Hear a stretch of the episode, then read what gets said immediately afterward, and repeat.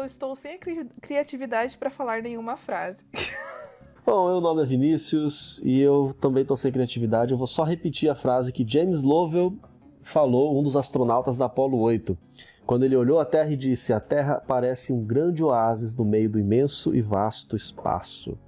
Nossa, muitas filosofias aí. Bom, pessoal, é muito bom ter você mais uma vez aqui no nosso segundo episódio da série NASA e a Conquista do Espaço.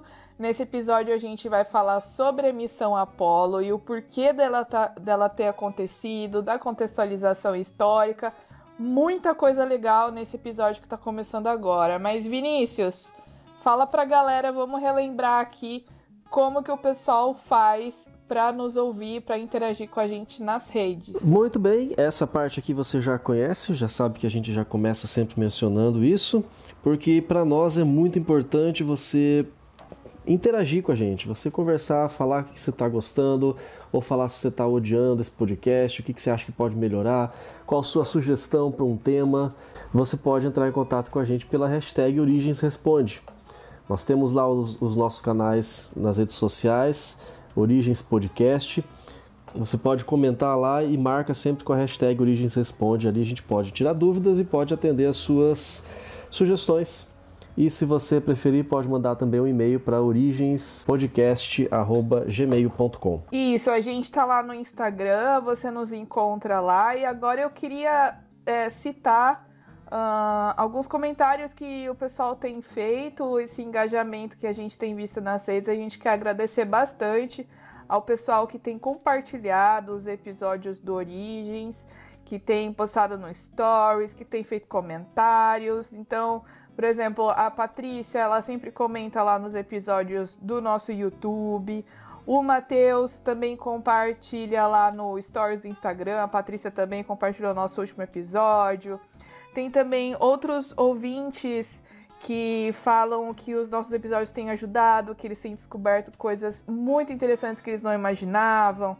E como a gente já tem citado também, é, professores que têm usado em sala de aula, como o professor Joel, tem usado o episódio do Origens para fazer algumas atividades, é muito legal. Então, tem alguns comentários, por exemplo, que o pessoal tem mandado, eu quero citar aqui dois é, comentários legais aí, uh, por exemplo, o pessoal aqui dizendo que o podcast é realmente muito interessante. No caso, eles trabalharam com o podcast, né, no, no podcast do episódio 4, que o que quando deu ruim na ciência, né? Então a Gabriela Santos diz que o, o podcast é interessante porque aborda temas históricos dentro da ciência, cita várias utilizações que foram feitas de maneira errada. Aí depois outro outro comentário aqui também que diz que foi muito interessante também, porque dizia que a ciência criou ao longo dos anos vários estereótipos, etc. Enfim, é muito legal ter esse feedback de vocês, porque como o Vinícius diz, é um estímulo, é um incentivo para a gente continuar estudando, para a gente ir atrás de temas interessantes. Inclusive, a gente é, gosta de lembrar aqui que nossos episódios estão acessíveis também para aquelas pessoas que são deficientes auditivos, que não poderiam usar o Spotify, por exemplo, né?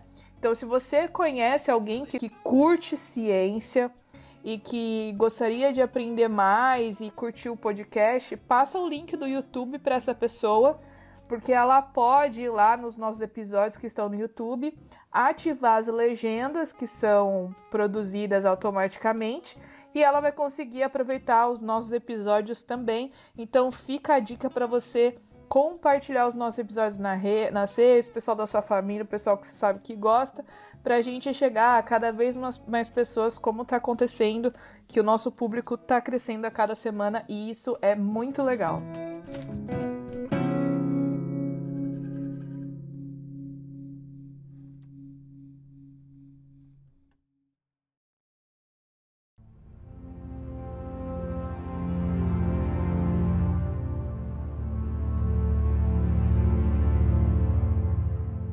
But why, some say, the moon? Why choose this as our goal? And they may well ask, why climb the highest mountain? Why, 35 years ago, fly the Atlantic? We choose to go to the moon.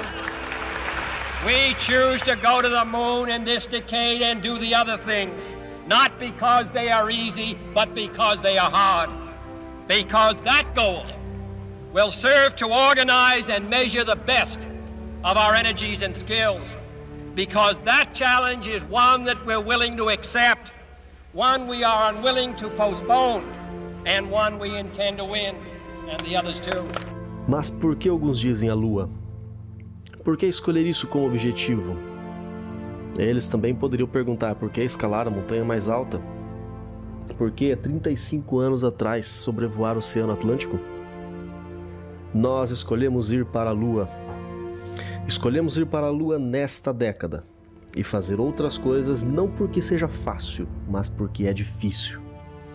Porque esse objetivo servirá para organizar e mostrar o melhor das nossas habilidades e energia porque esse desafio é o que estamos dispostos a aceitar. Um que não estamos dispostos a adiar é aquele que queremos vencer. Esse é um trecho do emblemático discurso realizado pelo presidente americano John F. Kennedy no estádio da Universidade de Rice, no Texas, em 12 de setembro de 1962.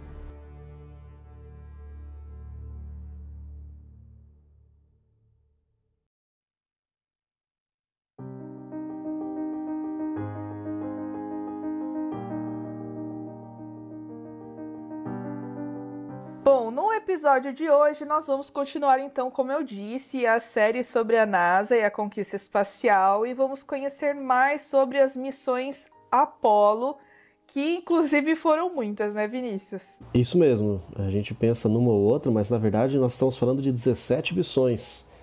Foram 11 missões tripuladas, dessas, seis chegaram na Lua. Olha, aqui já foi uma, uma, informação muito boa, né? Aqueles que falam assim, ah, mas por que, o americano nunca mais voltou na Lua? Voltou sim, voltou, foram seis vezes que pousaram na Lua. E era para ser sete. Mas nós vamos conversar isso aqui já já.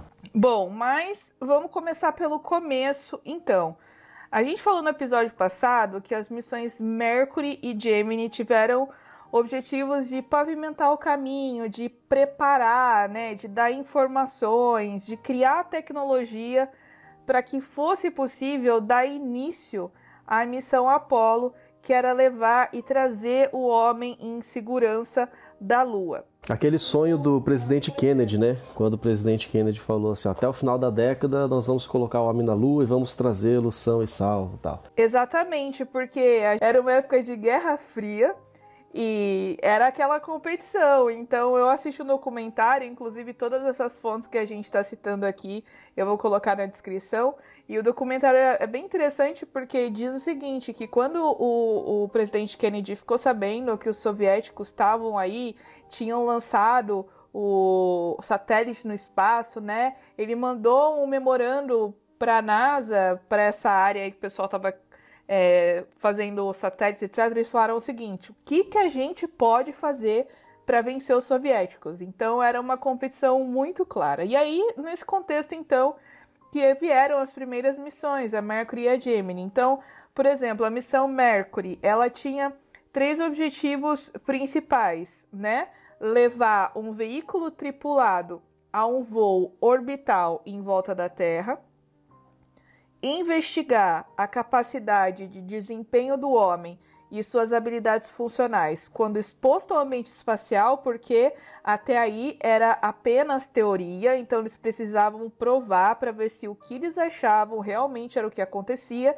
e não só levar essa pessoa ao espaço, mas trazer também esse tripulante e o veículo são e salvo de volta à Terra. É, o pessoal tinha bastante dúvidas, eles tinham preocupações né, sobre como é que seria a reação do ser humano, do corpo humano no espaço. Né? Será que ia mexer na pressão sanguínea? Será que ia sangue para as pernas? Será que o homem ia desmaiar? Será que ia ter perda de cálcio dos ossos? É, são preocupações reais em ambiente de microgravidade, né? Então eles fizeram esse teste com o Mercury, as missões Mercury, para poder garantir que ia dar tudo certo, né? E, e aí foi nesse contexto dessa missão que foi o primeiro americano para o espaço, que foi o Alan Shepard. Depois, a gente, quando a gente vai falar da União Soviética, também enviando o Yuri Gagarin, por exemplo, a gente vai falar de algumas diferenças e nesse sentido quem que foi o melhor, né? Mas antes disso, veio a missão Mercury, teve a Gemini também. A Gemini teve o início em 1961, no mesmo ano que as missões Apollo, só que ela tinha objetivos diferentes da, da missão Apollo. Então, por exemplo, a Gemini, ela ficava focada em levar as pessoas para o espaço, mas não três pessoas como era Apolo. Eram duas pessoas. Você vê que é uma caminhada, né? Primeiro nas missões Mercury só ia uma pessoa, era um astronauta só. Algumas ainda antes do Alan Shepard nem levavam para ser humano, né? Teve missão com foguete sozinho, teve missão com macaco. Depois o Alan Shepard, agora na Gemini, já iam dois astronautas, né? Começando a, a aumentar o tamanho das naves, preparando para Apolo, né? Quando fosse realmente para a Lua, porque aí Apolo já ia colocar três astronautas, né? E aumentar também o tempo que essas pessoas ficavam no espaço, né? Porque o Alan Shepard ficou quanto tempo no espaço? Minutos? 5, 10 minutos?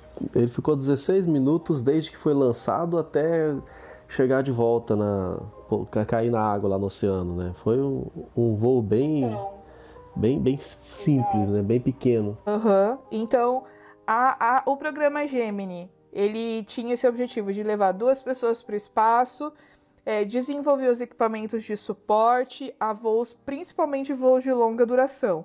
Eles também queriam desenvolver técnicas de aproximação e de acoplamento entre veículos orbitais. Então, por exemplo, já existia um veículo ou, ou algum tipo de equipamento na órbita da Terra e eles queriam testar então essas técnicas de como esse, essa nova, é, esse novo foguete ou esse novo equipamento poderia chegar e eles poderiam se unir, acoplar um ao outro, né? Você vê que eles estão preparando o caminho realmente para Apolo, porque numa missão até a Lua você não fica só 15 minutos. Exato. Algumas missões demoravam 7, 8 dias, algumas chegavam a durar quase duas semanas.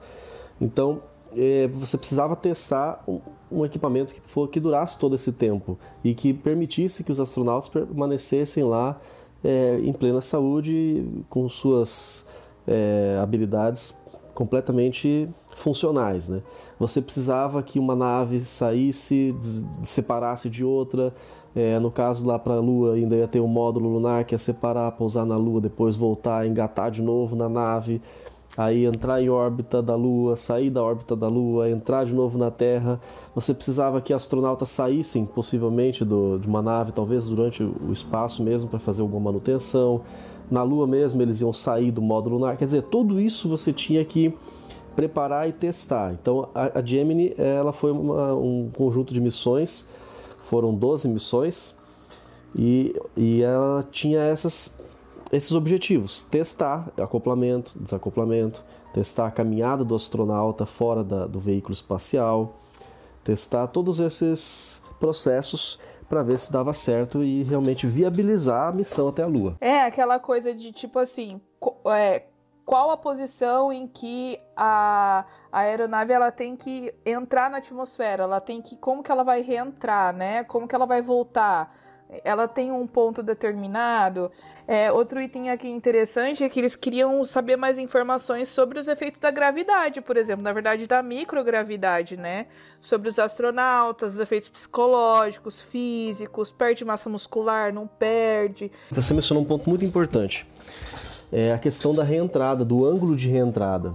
Porque uma coisa é quando você tem a nave em órbita, num voo orbital ou suborbital, né, que a gente fala. Não chega a sair da da influência mais forte da, da, gravidade, da gravidade da Terra. Outra coisa é uma nave que está vindo de fora do espaço, que seria o caso da missão à Lua, é, para entrar de novo nesse, nesse, nessa zona, vamos, vamos dizer assim, de maior gravidade da Terra. Por que isso é complicado? Porque se vier num ângulo muito reto, a nave ela pode se desintegrar. O impacto é muito forte com a atmosfera da Terra. Se for no ângulo um pouco inclinado demais, a nave ela ricocheteia. Ela entra no espaço de, é, gravitacional da atmosfera da Terra e é lançada de volta para o espaço. Então eles não conseguem entrar. E numa missão dessa, importa muito a quantidade de combustível que você tem, de oxigênio, de, é, eletricidade, de energia, né? Se você tem uma tentativa dessa que você falha, isso pode acabar consumindo demais esses recursos e você não consegue voltar de novo. E esse ângulo de entrada, ele é um ângulo de cerca de 2 graus. Se você pensar numa é, na Terra como o tamanho de uma bola de basquete, esse ângulo seria o equivalente à, à espessura de uma folha de papel.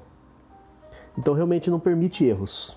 Tem que ser um negócio muito bem calculado, muito bem planejado. E aí a gente tem nessa época, na década de 60, no início, como a gente já falou, a figura da competição com a União Soviética. E a gente é acostumado a ver muitas produções norte-americanas pintando os americanos como os heróis, como os conquistadores, aqueles que vencem todos os obstáculos, e os soviéticos como os vilões da história. Mas aí agora, Vinícius, a gente queria separar uns minutinhos, porque é bem importante, da gente falar alguns detalhes e algumas curiosidades sobre a questão do, das missões soviéticas que até um certo ponto estavam na frente nessa corrida espacial, né? Os soviéticos eles começaram essa corrida na frente. Talvez a gente possa dizer que realmente os Estados Unidos venceram a corrida espacial depois, porque é, eu vou falar já já, sem muitos spoilers, mas é, talvez até a União Soviética tenha começado tão bem que isso impulsionou o programa espacial americano. Você já mencionou aí que o presidente ficou preocupado quando viu o satélite soviético lá em cima e falou assim: escuta, vamos agilizar esse negócio vamos fazer a coisa funcionar. Foi criada a NASA por conta da, dessa urgência e a preocupação era grande, especialmente porque esse primeiro satélite, o Sputnik, primeiro satélite no espaço, ele na sua órbita ele passava por cima da capital dos Estados Unidos, por cima de Washington. Eu tenho certeza que isso nem foi de propósito. Ah, não, imagina. Com certeza não. Eles não tiveram nenhuma, nenhuma intenção de fazer isso. Né? Imagina, né? né? Era o primeiro artefato humano a entrar em órbita, esse satélite Sputnik. Ele fazia uma volta na Terra a cada 90 minutos. E nessa volta ele passava por cima de Washington DC. Aí eh, a União Soviética até então só estava sozinha dominando essa tecnologia espacial. E eles em guerra Vai que eles resolvem colocar uma bomba atômica lá no espaço e jogar em cima da capital dos Estados Unidos, né? Até porque é, é até engraçado a gente ver nos filmes, né? Alguns filmes aí que puxam um pouco pro lado da ficção, mas a impressão que dá é que pode destruir os Estados Unidos inteiro, mas não pode fazer nada com a Casa Branca, nada com o presidente, né?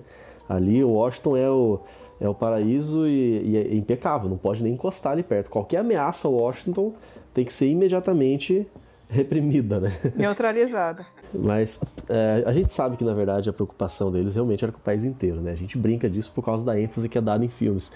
Mas Washington é, realmente tinha esse símbolo de ser a, o, o, centro do comando do, dos Estados Unidos. Se derrubasse Washington, ganhava a guerra, né? E aí eles ficaram preocupados. Mas não foi só isso que a União Soviética fez. Eu até posso mencionar aqui um cidadão chamado Sergei Pavlovich Korolev. Esse camarada foi super importante para o pro programa espacial soviético.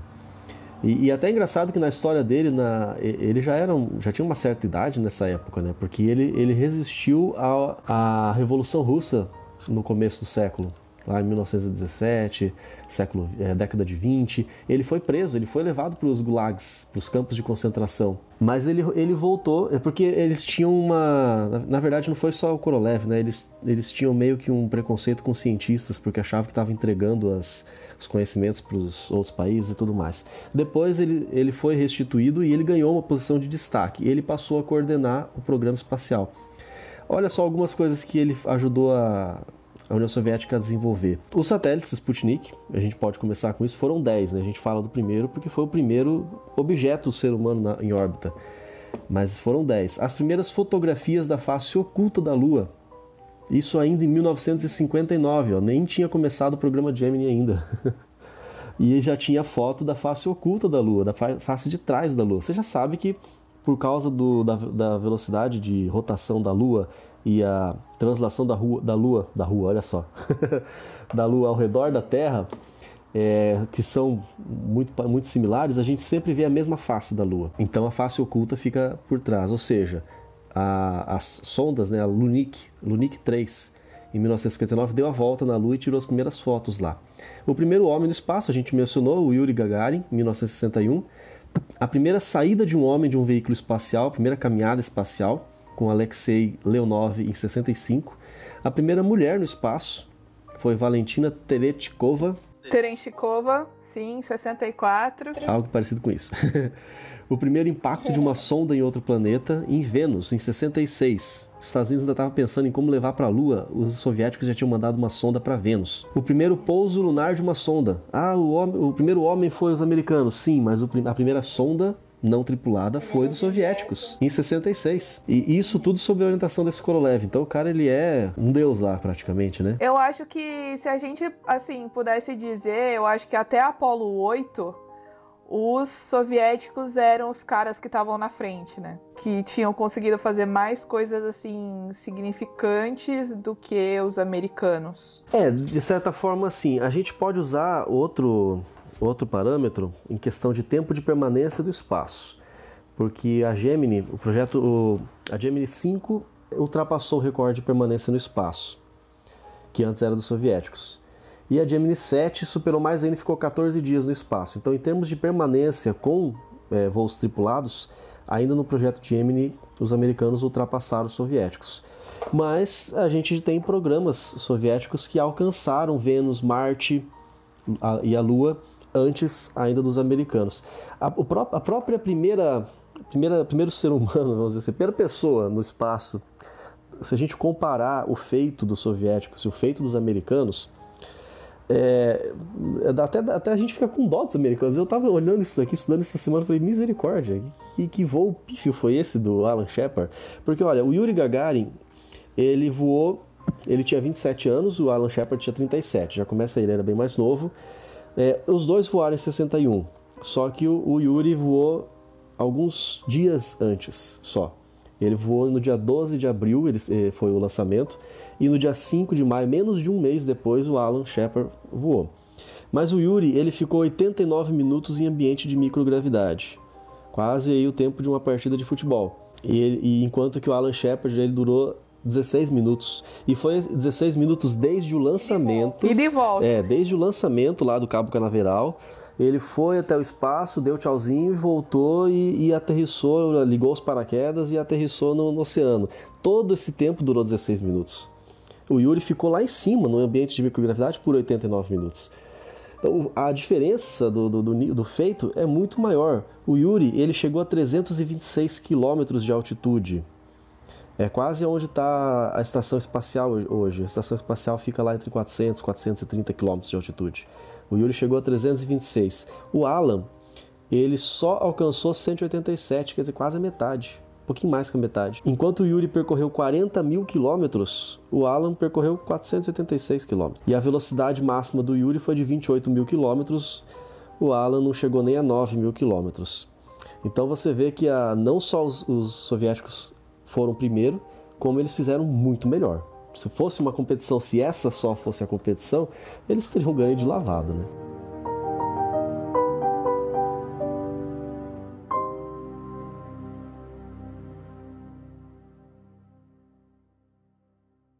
Ignition sequence start.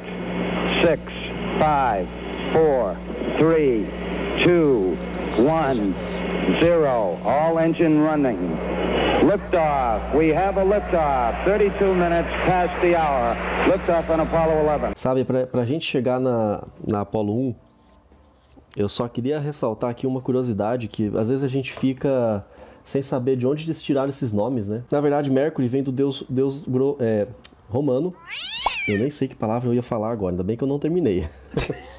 Mas foi, era um deus romano, Mercúrio. Ele tem um correspondente na mitologia grega que é o Hermes. Na verdade, esse, esse deus, é, ele era conhecido pela sua velocidade, tanto que ele era o mensageiro dos deuses, né? Então, essa foi a característica que eles fizeram. É, trazer essa noção de rapidez, de velocidade. Já no Gemini, são gêmeos, são dois. Fazer uma alusão ali à quantidade de astronautas que eles queriam colocar na, é, no foguete. E o Apolo, o Apolo é o deus grego, agora já é grego, não é mais romano, é, é o deus da colonização, porque agora eles já estavam falando de realmente pisar em outro corpo celeste e expandir a colonização.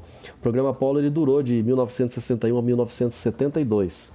Foram 17 missões, tinham outras planejadas, o 18, o 19 e o 20. Alguns falam do 21, mas porque incluem ali um, um outro programa em parceria com os soviéticos. Esses outros programas eles acabaram sendo cancelados. Esse programa Apollo, nesse período de quase uma década, ele envolveu cerca de 40 mil pessoas. Muita gente. É muita gente. Alguns falam é, até mais, porque se a gente colocar em consideração que é, os foguetes eles não eram produzidos na NASA. A NASA criava tecnologia, treinava os, os astronautas e botava o pessoal no espaço mas ali teve uma grande parceria com a Boeing, por exemplo, outras agências de aviação. A IBM ajudou bastante na, na, questão da tecnologia, na produção do módulo lunar. Então, é porque tinha um monte de, de setores, né? Então você tem os, os engenheiros que fazem o design, aí tem os engenheiros que fazem os motores, aí depois tem médico, tem o cientista que vê essas questões de física e tal, aí depois tem o povo do, dos computadores que vão criar sistemas, que vão criar uma linguagem, né? Isso, lógico, ao longo de todas as missões. Mas você vai. Vão surgindo algumas necessidades ao longo do tempo e você acaba agregando cada vez mais pessoas, né? Então, no final das contas, eu acho que tem gente aí que nem entrou nessa, nessa contagem de 40 mil, né? É, inclusive quando você vê né, os vídeos que mostra aquela sala de comando cheia, aquele monte de gente, um ou dois fala só, o resto parece que fica só jogando paciência na tela do computador, né? Não, ali você tem as pessoas responsáveis, uma, é, o chefe da equipe de cada equipe. Tem a pessoa responsável só por acompanhar a, o nível de energia da nave. A outra responsável pela, por, por entrar em contato com é, os navios que vão fazer o resgate, outro responsável por acompanhar os sinais vitais da, dos astronautas. E por trás todo esse monte de gente. Algumas pessoas especulam em torno de 350 a 400 mil pessoas trabalhando diretamente com os programas da NASA. E quando a gente fala da, dessa conquista do, do espaço, da Lua, a gente, eu acho que a gente pode gastar um, uns dois ou três minutos falando do lançador, que a gente pode chamar de foguete. Ah, sim, que foi muito importante e foi o maior foguete já projetado até então, né? Até hoje é o maior. Vou mostrar, vou mostrar alguns dados aqui para vocês.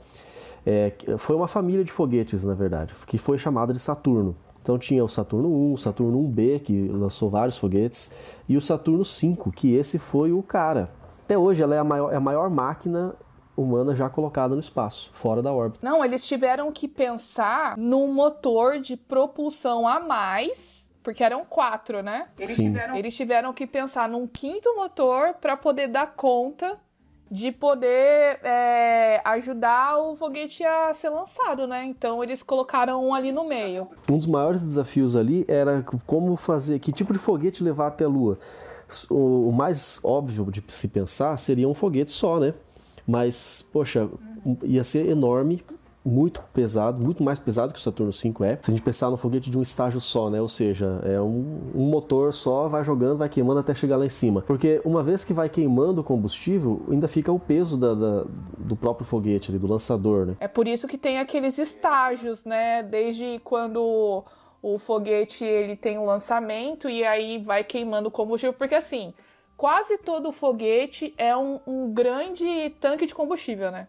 Aí ele, ele é lançado e aí, conforme ele vai gastando combustível, tem aqueles estágios que eles liberam uma parte, depois liberam a outra, né? Porque senão realmente fica muito peso ali. E, e conforme vai queimando, então vai jogando esses estágios fora. O Saturno é, 1B, que participou de algumas missões Apollo, ele é de dois estágios.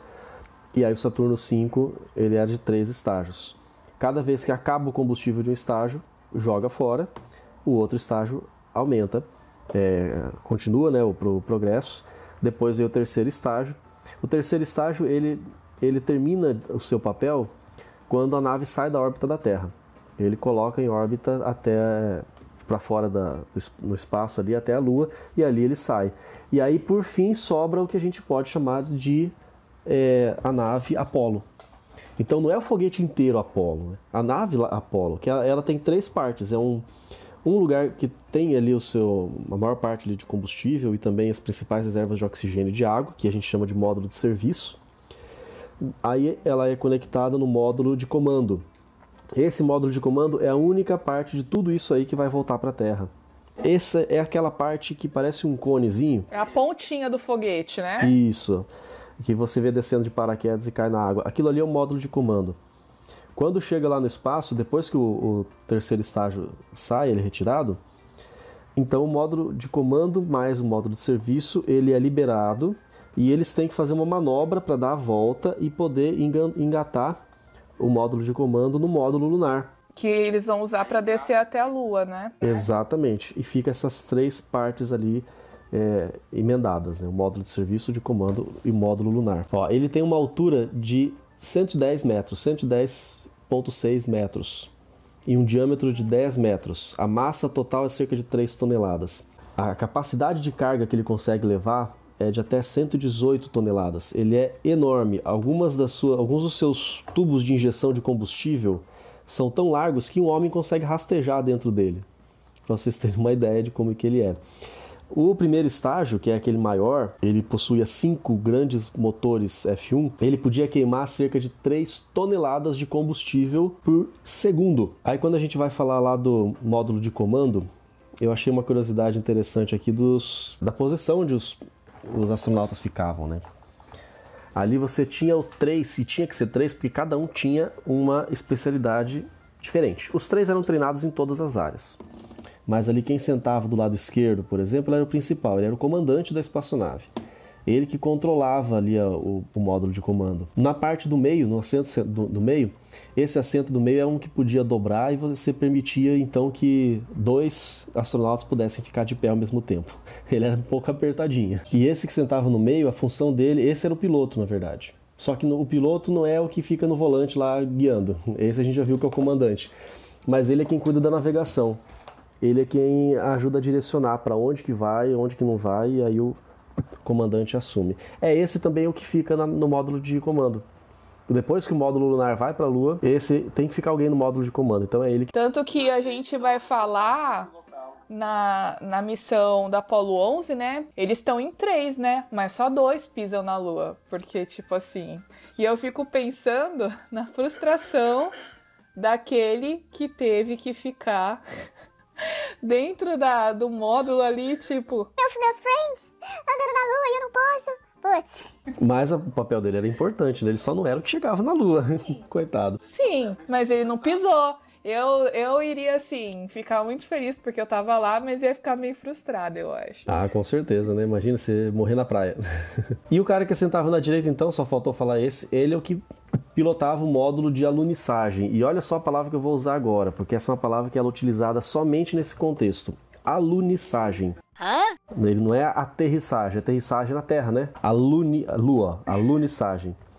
Podia usar um nome só para tudo, né? Mas tá bom, fica mais bonitinho assim, tem mais a ver com a Lua. E era ele também quem controlava ali nível de eletricidade, de oxigênio, combustível, então ele ficava de olho nos instrumentos. Ignition sequence start. Six, five, four, three, two, one, zero. All engine running. Liftoff. We have a liftoff. 32 minutes past the hour. Liftoff on Apollo 11. Agora vamos falar então da Apollo 1, porque aconteceu um desastre, né? E que foi importante pro, pro sucesso da, da, da, missão Apollo, na verdade, né? É, Apollo 1, é, na verdade, no começo ela nem tinha esse nome, né? Ela foi dado o nome de Apollo 1 depois. Ela foi a primeira tentativa de colocar os três astronautas.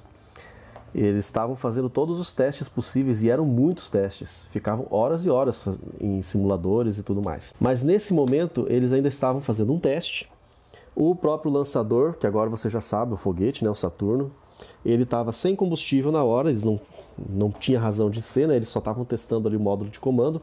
Isso, os astronautas eram os, o Virgil Grissom, o Edward White e o Roger Chaffee. Foram os três astronautas aí que estavam nessa nesse teste. Só o Chef que era o novinho da história, né? Que era a primeira vez dele. Isso, Grissom, ele tinha o apelido de Gus, né? Gus Grissom. Esse cara, ele era veterano do projeto Mercury. ele foi o do segundo voo. O primeiro foi o Alan Shepard, o segundo foi o Gus Grissom. E ele também foi do primeiro voo da Gemini. Então, quer dizer, ele não era qualquer um. Era um, um veterano mesmo. Esse White, Edward White, ele tinha sido o primeiro americano que saiu de uma nave no espaço, fez uma caminhada espacial. Então era só gente ali top, né? E esse teste, ele foi um teste bem complicado porque demorou várias horas e eles estavam com dificuldade em estabelecer a comunicação. Esse foi um, um, ponto muito crítico. Até o Gus teve uma hora que ele desabafou, falou assim: escuta, como é que vocês querem levar a gente para a luz se a gente não consegue nem se comunicar na Terra com a sala de controle? Ele ficou bravo.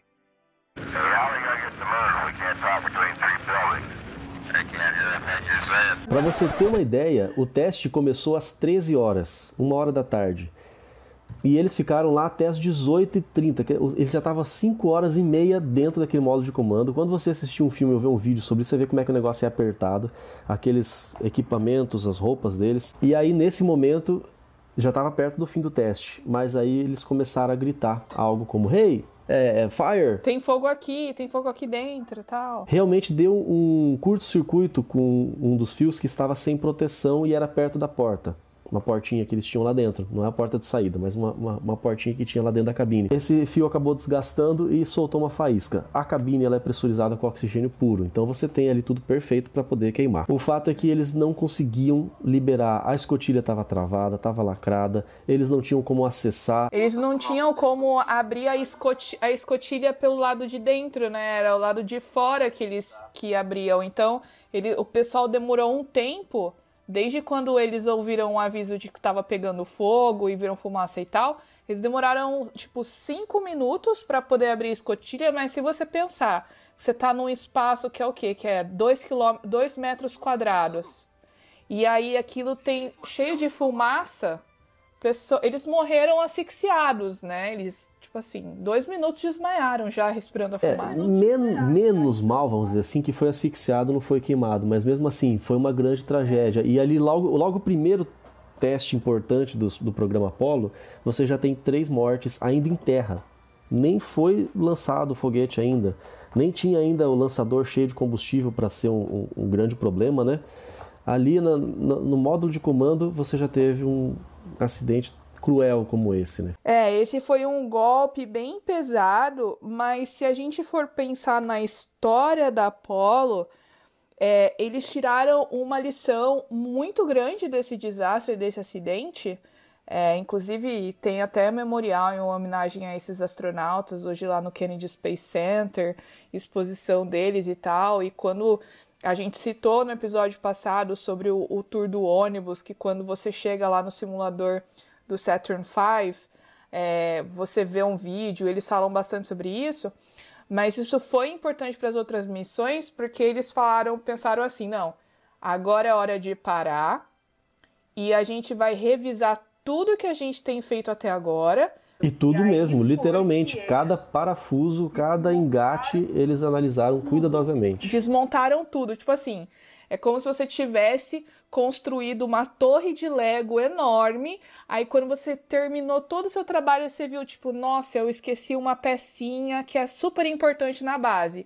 E aí você tem que desmontar todo o Lego para começar tudo do início. E foi isso que eles fizeram e eles demoraram meses fazendo isso, um ano e pouquinho, né?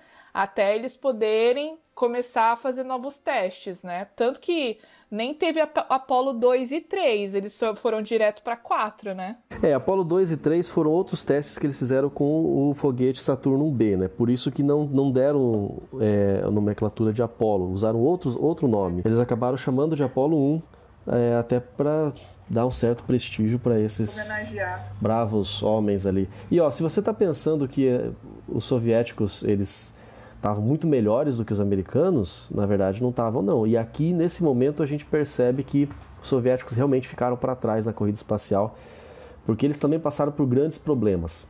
Enquanto estava começando ali o programa Apollo, esse acidente foi em janeiro de 67. A gente teve lá no programa soviético em 65 a nave do Alexei Leonov, que eu falei agora há pouco, foi o primeiro a fazer aquela caminhada no espaço. Essa nave, naquela viagem, ela quase foi destruída na reentrada e ela teve muitos problemas, problemas sérios ao aterrissar. É, em 66, o Sergei Korolev, esse cidadão que foi o principal responsável pelo programa espacial soviético, ele faleceu. Ainda estava no meio do desenvolvimento de uma nova espaçonave que era Soyuz. E aí, como o principal cabeça lá teve seu, sua vida interrompida, o programa teve também sérios prejuízos. Em 67, o mesmo ano da tragédia do Apollo 1, a Soyuz 1 teve problemas na reentrada também, e, e dessa vez o acidente também causou a morte de um cosmonauta, o Vladimir Komarov. Komarov. E eu não vou nem tentar pronunciar o segundo nome dele. Vladimir Komarov. Então, em 60, 67 foi o ano para ser esquecido, né? Porque em janeiro morreram três astronautas e em abril teve o, a morte de um cosmonauta também.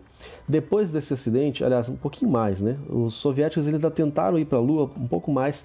Em 69, aí o veículo lançador deles explodiu e aí eles falaram assim: não, desisto, não tem mais condição, não está dando certo. E aí eles pararam com isso. Foram uma série de acidentes, tudo dando errado, então eles pararam com o sonho de ir para a Lua. E aí nisso os americanos despontaram, né? É, e aí depois dessa Apollo 1, é, aconteceram é, uma série de missões testes, na verdade, que nem tiveram tripulação, né? Eu acho que até a Apollo 8, eu acho que foi a primeira Apollo tripulada, né? Porque as outras missões eram, por exemplo, ah, vou fazer um teste do foguete sem tripulação. Depois eu vou fazer um teste orbital do módulo do lunar. Mas a Apollo 4 foi ali em novembro de 67. Foi a primeira vez que o Saturno V foi lançado completo. O primeiro teste do foguete, do lançador ali Saturno V. E também foi a primeira utilização do famoso complexo de lançamento 39. A Maura teve lá, passou pertinho, né? Que é a Pad 39A, que foi uma plataforma de lançamento que foi construída exclusivamente para o foguete Saturn V. E aqui fica uma curiosidade interessante, porque quando você vê aquele monte de fogo saindo debaixo do foguete, ali o que faz a propulsão do foguete não é o fogo, tá, gente? É o gás que é expandido com a queima do combustível só que esse gás é altamente inflamável, então ele é provocado aquela queima. Aquela queima ela é provocada e ela é canalizada. É uma explosão que é controlada, né? Aquele fogo não sai para todos os lados, ele sai para um lado específico ou para dois lados específicos. É uma queima controlada e canalizada. O fogo é muito grande. Eu falei agora há pouco, 3 toneladas por segundo é muita coisa. Então ali para preservar a plataforma, para proteger, a cada lançamento eles jogam cerca de 4 milhões de toneladas de água. Aí nós vamos para o Saturno, pro Saturno não, para o Apollo 5 em, em janeiro de 68, né, dois meses depois ali do Apollo 4. Essa foi usada o Saturno 1B, porque o objetivo era testar o módulo lunar, testar os motores de alunissagem, os motores de ascensão, porque quando o, o módulo lunar ele está saindo da, da Lua, uma das suas partes serve de plataforma de lançamento para outra. Então todas essas partes eles vão ali testando e fizeram isso durante o Apollo 5. No Apollo 6, mais três meses depois, então foi em abril de 68, foi o segundo teste do Saturno 5. E dessa vez o objetivo foi verificar o sistema de reentrada atmosférica do módulo de comando, aquele conezinho lá na frente. Eles perceberam alguns problemas ali, teve alguns problemas de vibração. O primeiro estágio do foguete teve uma vibração muito grande. Você já viu quando uma cantora de ópera, é o modelo mais clássico, né? A cantora de ópera canta numa nota que entra em vibração junto com o material de uma taça, ela entra em ressonância, esse é o fenômeno que a gente fala, né? E a taça se estilhaça, né? Foi isso que aconteceu com aquele foguete, ele entrou em ressonância e foi muita vibração. Aí eles acabaram corrigindo algumas coisas. Eles correções simples, na verdade. Essa vibração do primeiro estágio, ela foi corrigida com uma espécie de amortecedor. Aí eles perceberam falhas no motor do segundo estágio. O segundo estágio também tinha cinco motores e eles viram que dois motores pararam. O primeiro parou porque ele meio que explodiu, ele teve problemas ali e não conseguiu é, queimar mais o combustível. Foi um defeito num tubo flexível que alimentava ali a ignição, vamos dizer assim, e aí o motor explodiu e parou. Eles só trocaram isso por um tubo rígido, resolveu o problema. E o segundo motor, esse foi um, um erro que eles falaram que foi um erro vergonhoso, porque o, todos os sistemas são controlados por computador. E o computador percebeu a falha no primeiro motor e mandou o comando para desligar ele automaticamente. só que eles inverteram a fiação. Olha só o que eles conseguiram fazer. É aquele problema que o astronauta lá, que eu esqueci o nome dele, falou naquele acidente. Tipo assim, mano, a gente não tá conseguindo se comunicar no, entre os prédios, vocês querem mandar a gente pra Lua? Como assim? Pois é, e agora foi uma comunicação do computador, eles trocaram o fio de lugar. Ao invés do, do, do computador desligar o motor que estava é, com problema, desligou outro que estava tranquilo. Então, dois motores apagaram. Com dois motores apagados, desses cinco, a nave não conseguia chegar à Lua. Aí eles tiveram que é, recuperar tudo isso dali. Vamos então agora para Apollo 7. Apollo 7 foi em outubro de 68. Essa foi a primeira missão tripulada da Apollo, depois do acidente que teve lá, que nem chegou a sair né, do, do chão. Foi usado o lançador Saturno 1B e ali eles começaram a testar então a nova versão do módulo de comando e serviço, agora que eles aprenderam o que aconteceu na Apollo 1, né? então modificaram bastante coisa. Testaram o acoplamento do módulo lunar. Também foi curioso que essa foi a primeira transmissão televisiva ao vivo a partir do espaço. Eles conseguiram fazer essa conexão. Foram praticamente 11 dias de missão. Eles não chegaram aí até a Lua, foi ali um voo é, orbital. Sim, eles ficaram 15 horas no voo perceberam algumas mudanças de humor nos astronautas. Ficar tanto tempo assim na, no espaço, no espaço, no lugar apertado, não é fácil, né? É, eles ficaram resfriados, é. Mais uma coisa que eles tinham que pensar. É, eles decidiram essa essa questão da transmissão ao vivo foi é, interessante porque eles, bom, não sei se era realmente isso que eles queriam, talvez mostrar uma superioridade em relação aos soviéticos, mas o que eles disseram foi que, tipo assim, a gente quer que essas imagens sirvam para é, com objetivos educacionais, né? Para que as pessoas vejam, os pagadores de, de impostos vejam, olha só, os impostos de vocês estão é, sendo usados para levar o homem e, e eles estavam provando, ó, a gente está chegando cada vez mais perto, né? É, então foi, foi interessante esse início da transmissão que depois se popularizou bastante nas outras missões da Apollo, né? Ignition sequence start. Six, five, four, three, two, one, zero. All engine running. Liftoff. We have a liftoff. 32 minutes past the hour. Liftoff on Apollo 11. Então, em dezembro de 68 foi o lançamento da Apollo 8. Essa Apollo 8, ela tinha um objetivo inicial de testar o módulo lunar. E o módulo lunar não estava pronto ainda. E aí, para não atrasar essa missão mais seis meses, provavelmente, que é o que seria, eles sugeriram outra missão. Então, a missão seria testar a nave entrando em órbita ao redor da Lua. E eles também queriam conhecer um pouco mais, ver mais a Lua de perto, né? Porque até então eles tinham projeções de como seriam as condições na Lua, mas eles ainda não tinham muitos detalhes em relação à Lua. Então, eles. Ah, vou... E tem outra coisa interessante, Vinícius, em relação a essa missão, que foi o seguinte: o objetivo inicial dessa missão não seria ir para a órbita da Lua. Mas aí a CIA é, pegou umas imagens de satélite de um foguete lá na União Soviética que estava sendo preparado para levar os soviéticos para fazer a volta à Lua, né? Para ficar na órbita da Lua. Então, é, eu vi isso no documentário, eu vou colocar na descrição para vocês verem. E aí o presidente ligou e falou o seguinte: olha, tá acontecendo isso aqui, o que, que a gente precisa para levar os nossos astronautas para fazer isso antes dos soviéticos, né? E aí diz que os caras da NASA chamaram o engenheiro e falou o seguinte: olha, eu quero segunda-feira na minha mesa os planos de, ser, de, de que é, é ou não possível levar os nossos astronautas nessa missão agora para a Lua. E aí os caras trabalharam no fim de semana e chegaram e falaram: ó, é possível sim, pode ser que dê certo, mas eles tiveram que meio correr contra o tempo, né? Porque tiveram que calcular uma nova trajetória, é, gasto de combustível, essa questão das forças da órbita lunar, em que horário eu tenho que é, acelerar mais, em que horário eu tenho que frear para ficar mais na órbita da Lua, para não ir para outro lugar do espaço. Tem a questão também da localização, né, para eu saber onde eu estou exatamente. Então, essa missão Apollo 8, ela foi extremamente importante para que a 11 pudesse acontecer, né, também. Quando foi a Apollo 8, para você ter uma noção de como era intenso o treinamento deles, para cada hora real do voo, eles tiveram 7 horas de simulação. Eles replicavam e replicavam várias vezes todos os procedimentos, porque você no espaço, você com é, oxigênio limitado, a gente já falou sobre isso, combustível limitado, energia limitada, você não tem margem para erro. Se você errar por ali por alguns quilômetros no começo, lá na frente você já vai estar muito longe da rota, você vai gastar combustível. Quer dizer, você não, não pode se dar o luxo de errar.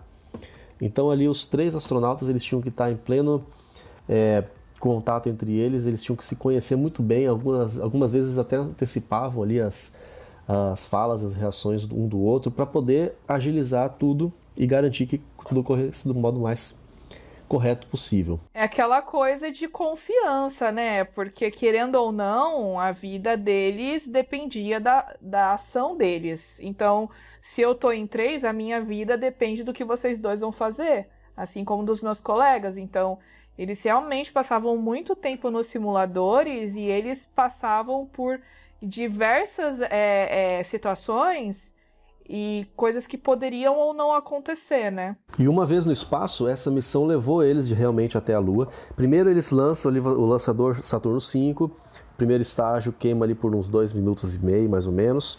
Depois vem o segundo estágio até colocar em órbita e ali desacopla, fica só o terceiro estágio com o módulo de comando e serviço. E eles entram em órbita na Terra, uma ou duas voltas na Terra ou mais, dependendo ali de como que a missão se desenrolar. Sempre eles testando e acompanhando tudo, todos os mecanismos, todos os sistemas. Depois, esse terceiro estágio do Saturno V ainda é o responsável por tirar da órbita da Terra e lançar no espaço em direção à Lua.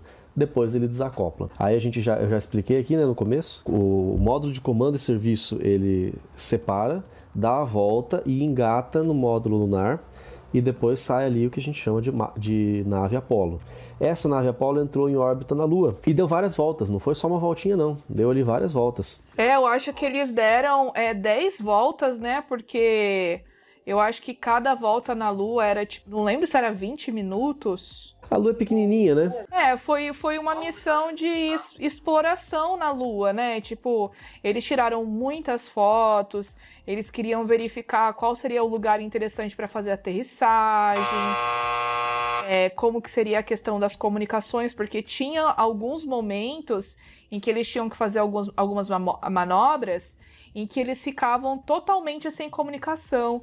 Então, nessa primeira entrada deles na órbita da Lua, até eles ajustarem a posição que eles tinham que ficar, eles ficavam tipo assim, 30, teve a, essa primeira vez, eles ficaram 35 minutos sem comunicação nenhuma com o centro de comando em Houston e, e eu, e você imagina, né, a, a expectativa que as pessoas estavam de saber se ia dar certo ou não, porque tinham vários procedimentos que tinham que acontecer exatamente na, no tempo determinado, na distância e na posição determinada que eles estavam na órbita. Se tivesse algum atraso ou se eles estivessem adiantado e na posição errada, ia dar errado, ia dar ruim e a, a missão não ia ser bem sucedida.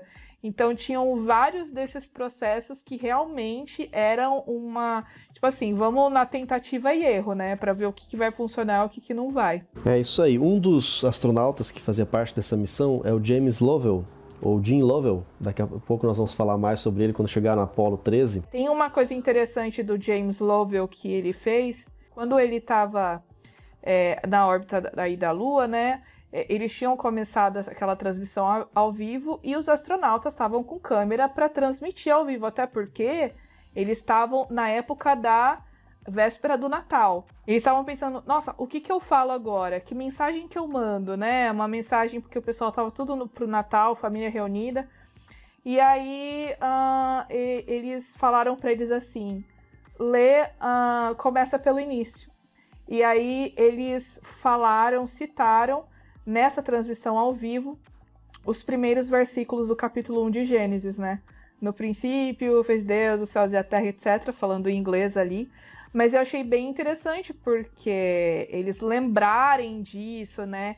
e eles terem essa impressão quando eles estavam no espaço de remeter a, a, ao que está escrito na Bíblia. Eu achei bem interessante. Eu não sabia, eu descobri isso estudando para esse episódio aqui. the beginning, God created the heaven and the earth. And the earth was without form and void, and darkness was upon the face of the deep. And the Spirit of God moved upon the face of the waters.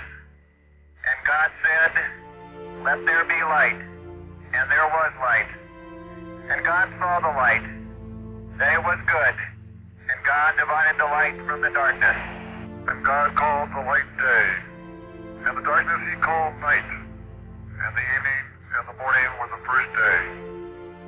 And God said, Let there be a firmament in the midst of the waters. Let it divide the waters from the waters. And God made the firmament. And divided the waters which were under the firmament from the waters which were above the firmament. And it was so. And God called the firmament heaven. And the evening and the morning was the second day. God said, Let the waters under the heaven be gathered together into one place, and let the dry land appear. And it was so. And God called the dry land earth, and the gathering together of the waters called he seas. God saw that it was good.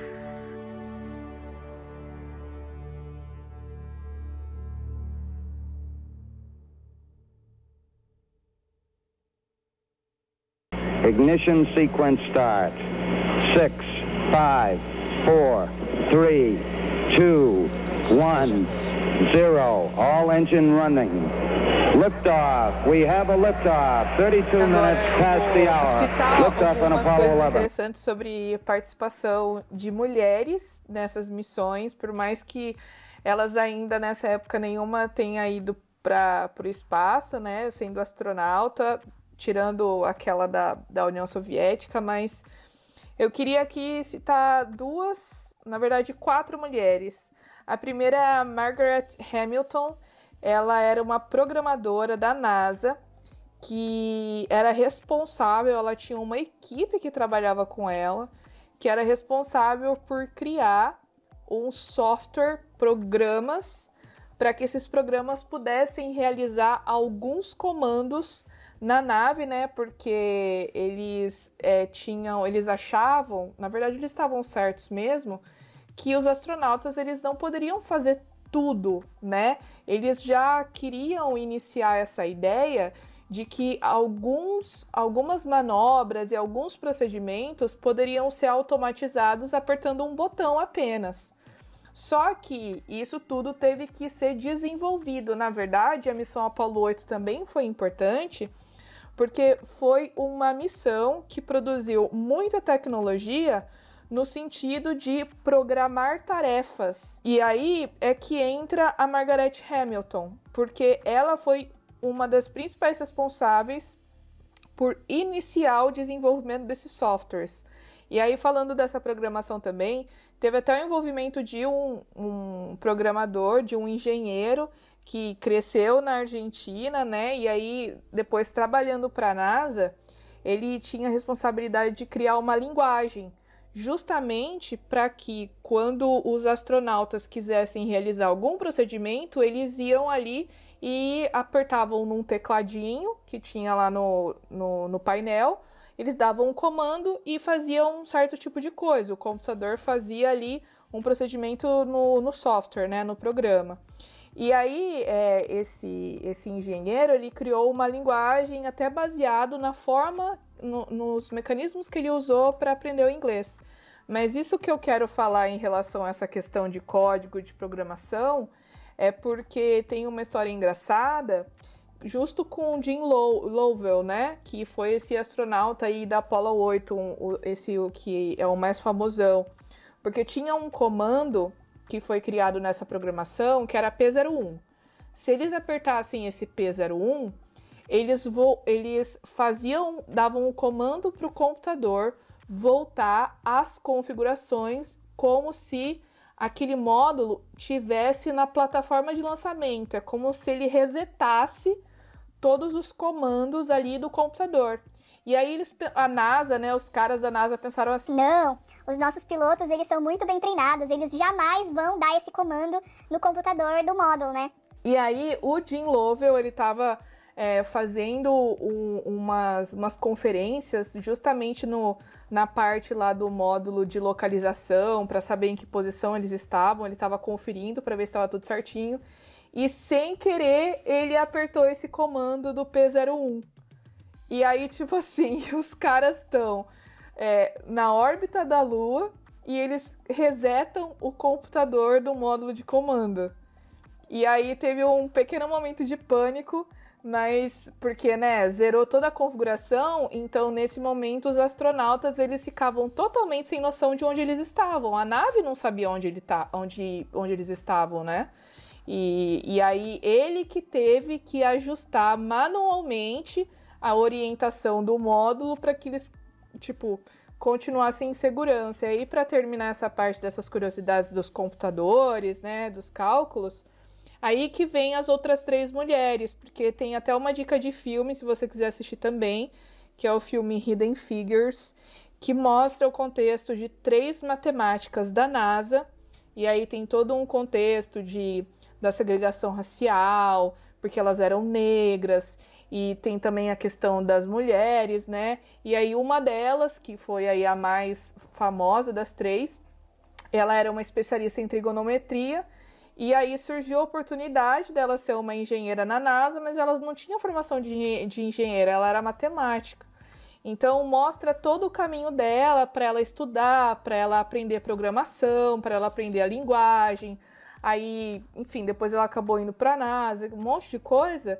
E ela tem um papel muito importante no cálculo da trajetória desses foguetes e dos módulos nas missões da Apollo, especialmente na Apollo 11. Então eu queria dar aí essa dica de outro filme, chama Hidden Figures em inglês, Estrelas Além do Tempo, que tem a ver com essa questão de programação de computadores bem no início e todo esse movimento deles criarem uma linguagem de programação para fazer o computador executar coisas que os astronautas não executariam foi que inspirou, por exemplo, a criação do teclado do computador, a cri criação do mouse, a criação da tela touch, é, todo esse princípio de máquinas automatizadas, por exemplo, que estão na linha de produção de carros, de equipamentos. Então, essa, essa missão da Apollo foi muito importante também para produzir tecnologia, não só para as outras missões, mas para outras coisas que facilitam o nosso dia a dia, né?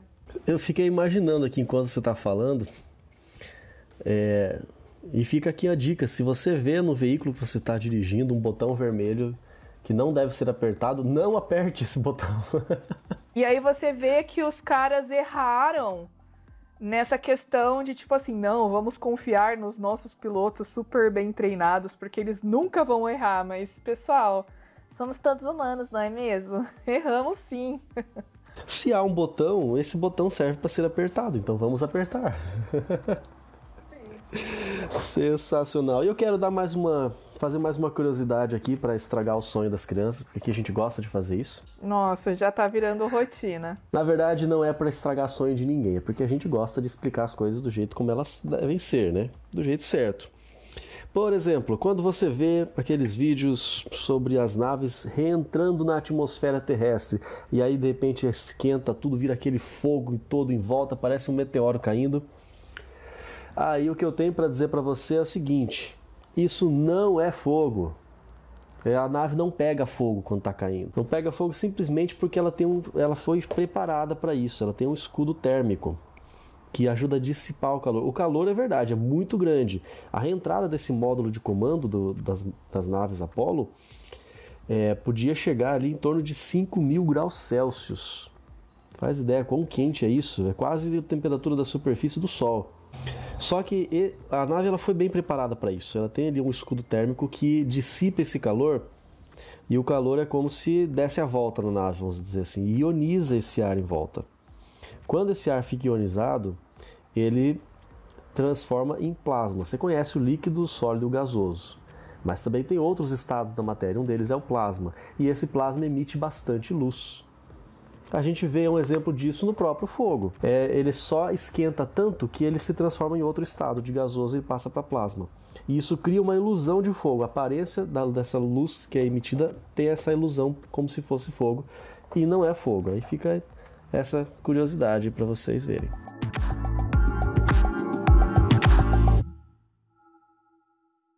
Ignition sequence start. Six, five, four, three, two, one, zero. All engine running. Liftoff. We have a liftoff. 32 minutes past the hour. Liftoff on Apollo 11. Bom, terminando a Apollo 8, vocês já viram como foi importante essa missão. As próximas duas missões, 9 e 10, elas acabam tendo menos destaque, na mídia pelo menos, mas também foram de grande importância para preparar para Apollo 11. Apollo 11 foi aquela mais famosa do Neil Armstrong pisando na Lua. A 9 e a 10, as duas usaram ali o Saturno 5 como lançamento e elas fizeram o teste final. A gente mencionou agora há pouco que na 8 não tinha o módulo lunar, não estava completado. Foi a única parte que eles não fizeram treinamento porque não estava ali. Então a 9, o Apollo 9 foi em março de 1969. Esse já estava com o Saturno completo, configuração total, incluindo o módulo lunar. Basicamente, o que eles fizeram foi esse teste de manobras de separação, de acoplamento. É, não chegou a, a, ir até a Lua, foi ali na, na atmosfera mais baixa, né, como a gente pode dizer. E no Apollo 10, dois meses depois, em maio de 69, esse sim foi o teste final, o derradeiro. Eles foram, orbitaram a Lua, desceram o módulo lunar, não chegou até a Lua. O módulo lunar chegou ali a cerca de 16 quilômetros da superfície lunar, passaram triscando. Só para ver se estava realmente tudo em ordem, tudo certo, todos os sistemas 100%, tudo foi testado.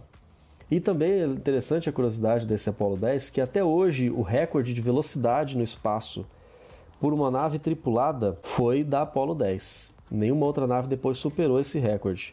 É mantido até hoje de 39.897 km por hora. A última curiosidade que eu quero deixar aqui para vocês da Apollo 10 é que pela primeira vez a transmissão, a gente já viu que a transmissão por TV já estava acontecendo, mas pela primeira vez essa transmissão aconteceu em cores, ao vivo. Essa fica, fica aí mais uma curiosidade da Apollo 10.